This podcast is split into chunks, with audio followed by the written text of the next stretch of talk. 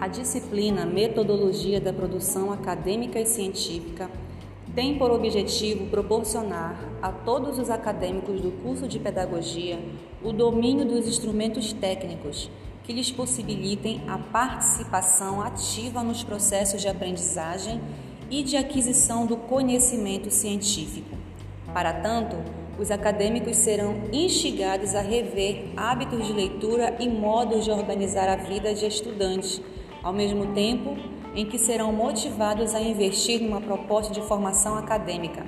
a histórico-crítica, que lhes possa proporcionar não só uma formação profissional consistente, mas também o desenvolvimento de suas múltiplas capacidades humanas e emancipatórias.